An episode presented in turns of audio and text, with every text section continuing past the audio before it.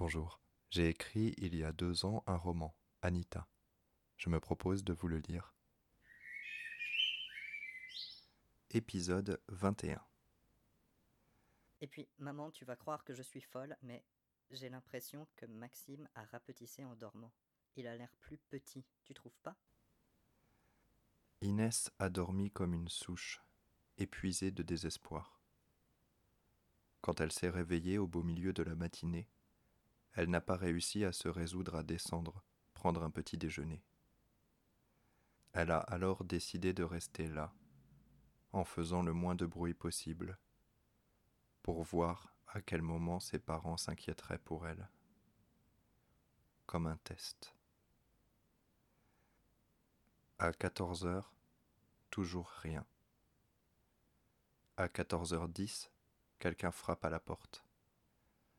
Elle sort de sa chambre et se cache en haut des escaliers, la place de l'espionnage. Elle entend la voix du maire. Elle voit le visage de sa mère, usé. Je suis désolé, Catherine, mais le barrage a cédé. Les pompiers et les policiers amènent le plus de gens possible à la mairie, qui est encore au sec. Est-ce que tu te sens de venir? Très bien, j'arrive, Thaddeus. Catherine referme la porte. Gilles apparaît derrière elle. Il cherche ses mots pour essayer de la retenir. Il ne les trouvera pas. Catherine gagnera, elle gagne toujours, parce qu'elle est plus intelligente que lui, c'est tout. Inès ne veut pas voir son père triste d'avoir tort. Elle retourne dans sa chambre et fait bien attention à fermer la porte, très doucement.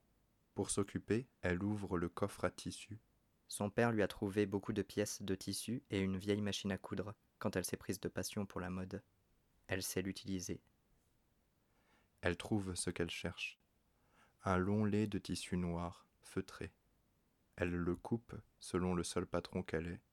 Une robe de cocktail pour enfants, un truc qu'elle a fabriqué sur les conseils YouTube d'une minimis américaine, et se met au travail. La porte d'entrée claque.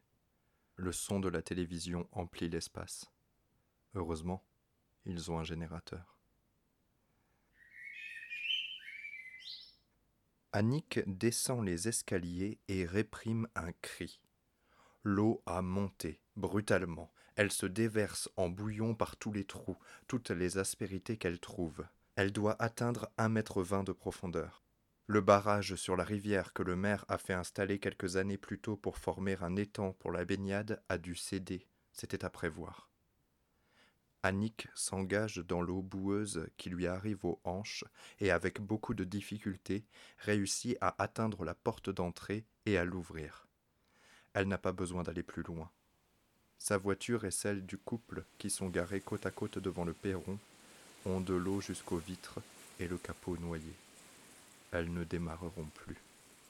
La bonne nouvelle, c'est qu'il ne pleut plus du tout.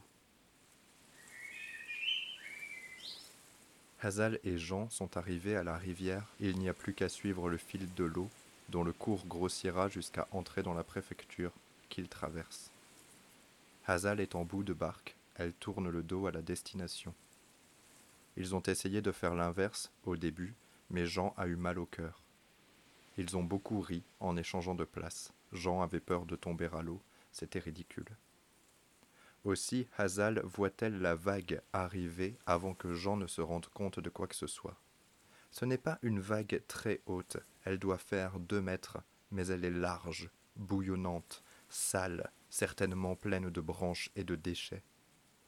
Elle est dangereuse. Jean, couche-toi. Il ne réfléchit pas, ne demande rien. Il obéit et se couche au fond de la barque. Hazal se jette au-dessus de lui, en ayant eu le temps de rentrer les rames dans le bateau. Cramponne-toi lui hurle-t-elle. Alors il se cramponne à ce qu'il peut. Par chance, la vague se brise en partie contre un pont qu'ils viennent de passer. Aussi, la barque n'est pas engloutie dans l'eau, mais élevée brutalement par elle, le nez vers le ciel. Hazal et Jean font leur possible pour ne pas tomber dans le fond de la barque, ce qui ferait trop de poids et risquerait de la retourner.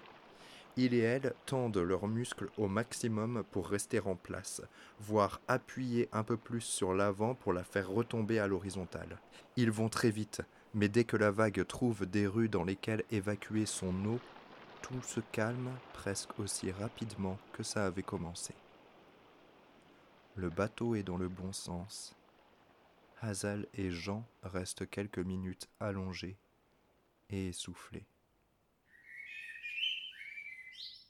Xavier prévient ses collègues que l'eau a monté d'un coup, qui préviennent eux-mêmes les pompiers.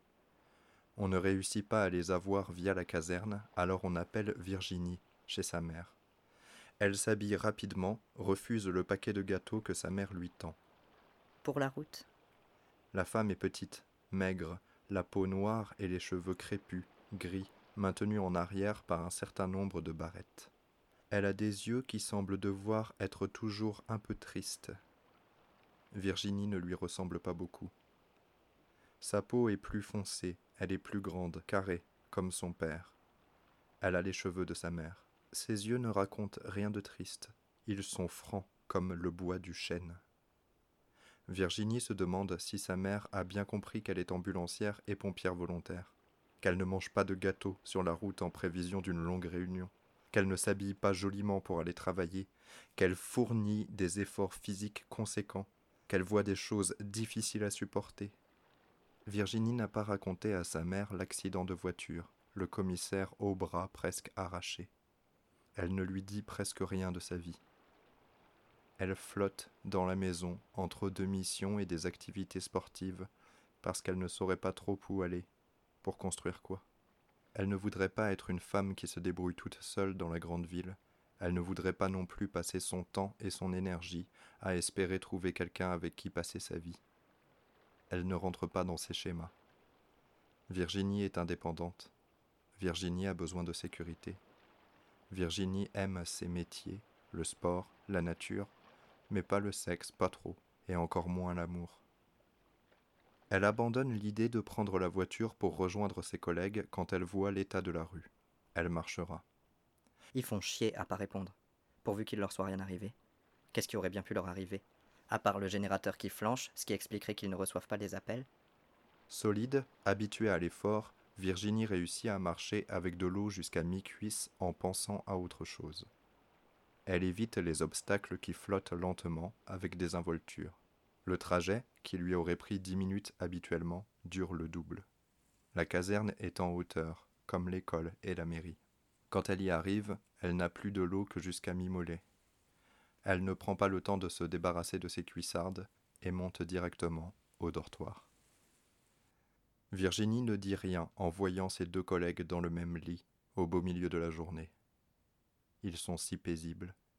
La couverture est presque à terre et elle voit qu'ils sont nus. Joanne a la tête calée dans le creux de l'épaule de Mick qui ronfle légèrement. Virginie secoue la tête avec tendresse prend une grande aspiration et hurle. Debout Ils se réveillent en sursaut, embarrassés et idiots. Elle rit, elle rit et leur explique en descendant ce qui est en train de se passer. Ils la suivent, sautillant, essayant d'enfiler leurs vêtements en même temps qu'ils marchent. C'est bien le barrage de l'étang qui a cédé. Joanne, Mick et Virginie ont fait le tour des maisons encore habitées le plus rapidement possible avec un canot pneumatique motorisé. La mairie a été ouverte pour les personnes dont le domicile est devenu inhabitable du fait de la rupture du barrage, soit tout l'est de la ville. Il ne reste plus grand monde de toute manière, mais la mairie est vite emplie comme un jour de mariage, si ce n'est la boue sur les habits et la fatigue sur les visages. On n'a pas trouvé l'instituteur et la cantinière, ni le lieutenant. Thaddeus voudrait être présent, c'est-à-dire pas seulement physiquement, mais ça le fatigue beaucoup il est là. Iga, sa cousine qui l'a obligé à rester pour qu'elle l'aide à la mairie, le supplée efficacement, ça étonne tout le monde. Elle répond aux questions, tempère les avis, donne la parole. Les pompiers et les policiers restent après qu'ils ont fini de rapatrier les gens. Catherine et Annick distribuent des boissons chaudes, et Muguette, que son mari essaie de faire asseoir, s'occupe des choses à manger, parce que manger, ça réconforte. On tient une réunion publique pour décider quoi faire, comment s'organiser. Thaddeus veut que ce moment d'enfoncement dans la crise donne encore l'illusion de la démocratie, mais c'est surtout qu'il ne veut pas avoir à prendre de décisions seul. Il est incapable de réfléchir et invite ses administrés à exprimer leur avis. Des quatre conseillers municipaux, il ne reste que Catherine. Les trois autres se sont tirés comme des lapins dès le début des intempéries. Catherine est dans un état lamentable, mais tente de faire bonne figure. Politiquement, c'est intelligent. Thaddeus sait bien qu'elle compte se présenter aux prochaines élections, et il faut croire que la mort de sa fille n'a pas calmé ses ambitions. On établit des points de priorité absolus. Il faut trouver une manière de loger et de nourrir tout le monde jusqu'à ce que l'eau descende et permette aux secours extérieurs de pénétrer dans la ville. La préfecture promet à nouveau des hélicoptères, mais pas avant demain. Cette annonce est accueillie avec force de sifflets et de grognements. Ah ça, pour le commissaire, il y avait des hélicoptères, mais pour les autres, que dalle. Certains disent qu'on n'a pas le droit de dire ça. D'autres disent que c'est vrai, quand même. On s'en fout de nous. Si ça avait été une grande ville, tout le monde aurait accouru. Là, rien. Thaddeus laisse les plaintes résonner dans son esprit vide. Iga regarde l'institutrice. Elle aime bien son visage. Elle se tient debout près d'un enfant endormi, les cheveux blancs en pagaille, l'air farouche. Elle s'est tue jusque-là. Iga l'invite du regard à s'exprimer. Alors, l'institutrice prend la parole. Il faut organiser les priorités, et les priorités, ce sont les gens qui sont en danger s'ils restent ici, notamment les enfants. Moi, je dois partir tout de suite. L'enfant endormi ici, c'est mon petit-fils, et il a un problème. Regardez-le, il était dehors en pleine tempête hier. Il n'y a même pas de médecin ici. Il faut qu'il voie un médecin. Il nous faut une voiture ou un canot, quoi que ce soit qui nous permette de. Iga est désolé. Avec le barrage qui a cédé, aucune voiture, même aucun camion ne serait en mesure de circuler. Et les canots, il n'y en a que deux. Ils appartiennent à la caserne. Les pompiers vont en avoir besoin et ne peuvent pas vous conduire jusqu'à l'hôpital. Ça prendrait des heures. Johan, le pompier, opine du chef, gravement. Annick sait que Iga a raison. Il va falloir attendre les hélicoptères. Oui, mais en attendant. Il y a l'infirmière scolaire, dit Catherine. Elle pourrait déjà donner un avis. Catherine s'assied après avoir dit ça pleure en silence. Iga se sent désolée pour elle. L'institutrice hoche la tête et part, sans demander son reste, à la vitesse des carnivores qui fondent sur leur proie, ou des proies sur lesquelles fondent les carnivores. En rentrant cette nuit, accompagnée par une voisine, Muguette a trouvé Christian étendu dans le canapé, prétendant dormir. Elle n'en a pas fait grand cas. Elle a rangé son sac, alourdi par sa découverte de la nuit. Muguette déteste Christian. Ce qu'il a fait à cette pauvre femme était ridicule. Quand elle s'est levée ce matin, Christian n'était pas là. Il avait dû partir en canot faire une ronde, comme il dit. Elle a vu le calepin sur la table de la cuisine. Son fils, le petit, le perdu, l'idiot mignon, est parti. Bah, il reviendra. Christian est revenu à midi et a râlé parce qu'il n'y avait rien de chaud à manger. Pauvre con, on a une cuisinière électrique.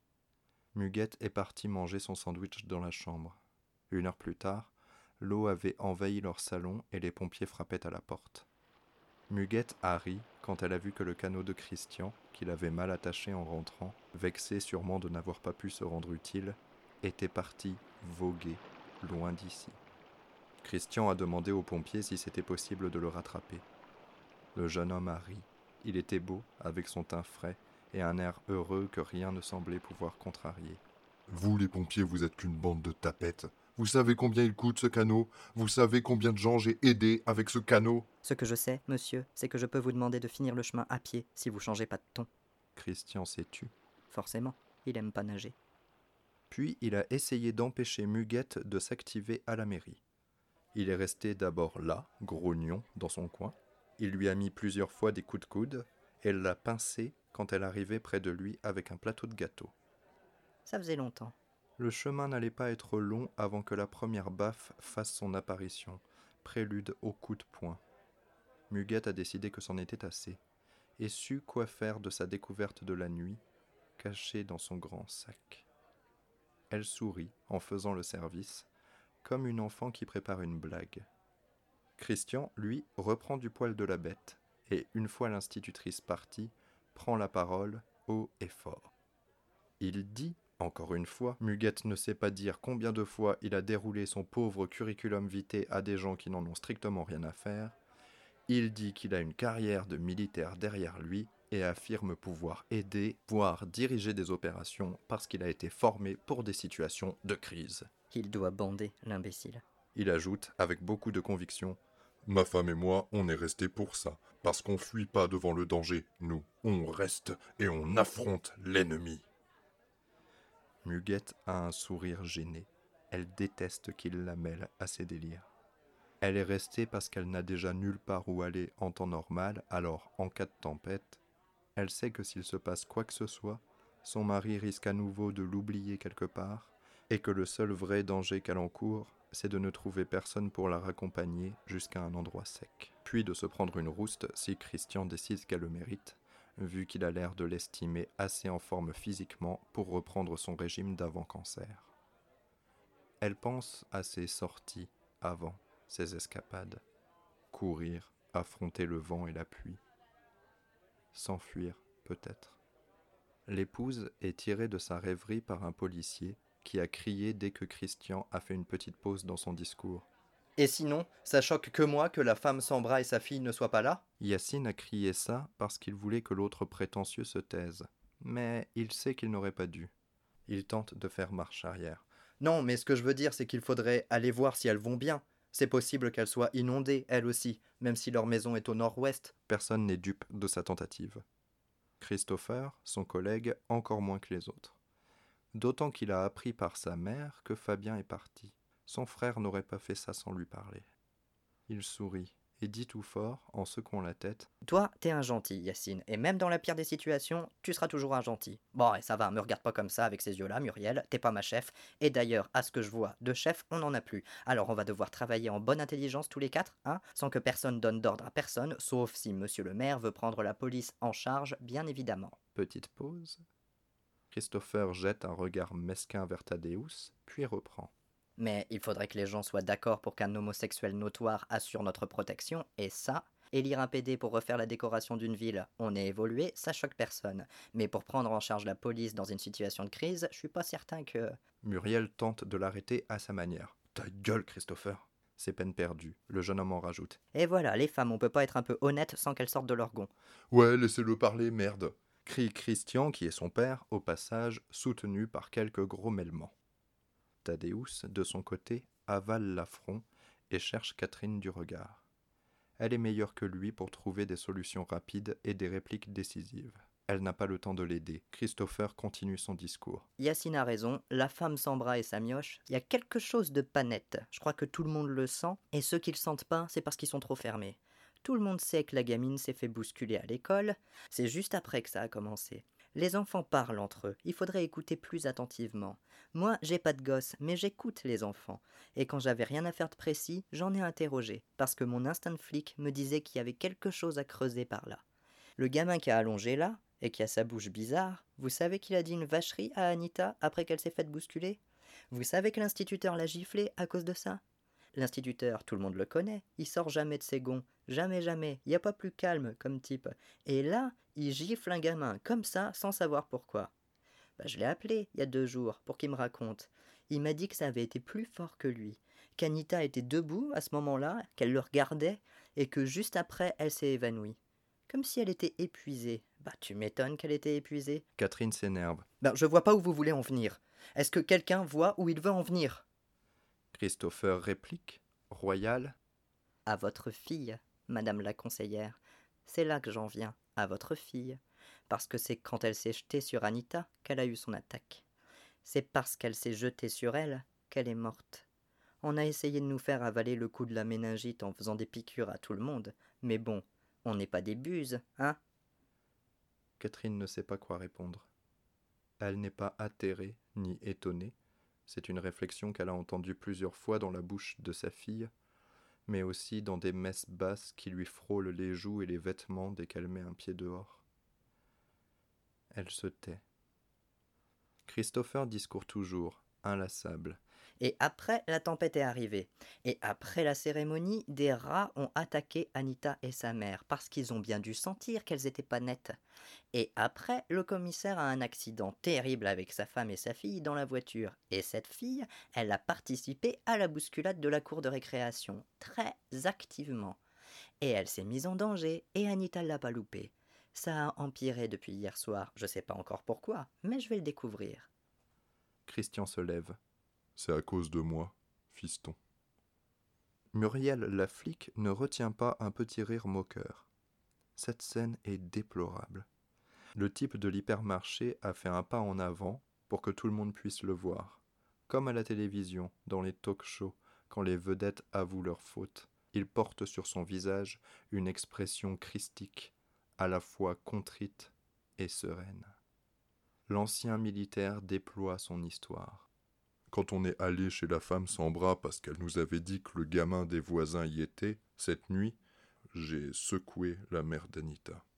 Ah, c'était pas gratuit, hein, c'était nécessaire, parce que tout à ce moment-là indiquait qu'elle avait enlevé le petit. Bon, là, il est là, il dort, là, avec sa bouche bizarre, mais bon. D'ailleurs, rien ne prouve qu'elle l'a pas enlevé, et qu'après, quand Anita a pu s'enfuir de la chambre où on était avec elle, la gamine n'a pas couru libérer le petit prisonnier qui s'est retrouvé sur les lieux de l'accident du commissaire sans savoir ce qui s'était passé. C'est une possibilité. Tout ça est très mystérieux. Mais bon, je pense que j'ai mis la mère d'Anita en colère. Encore plus en colère. C'est la fin de l'épisode. J'espère qu'il vous a plu. Je vous retrouve demain et en attendant, prenez soin de vous et des autres.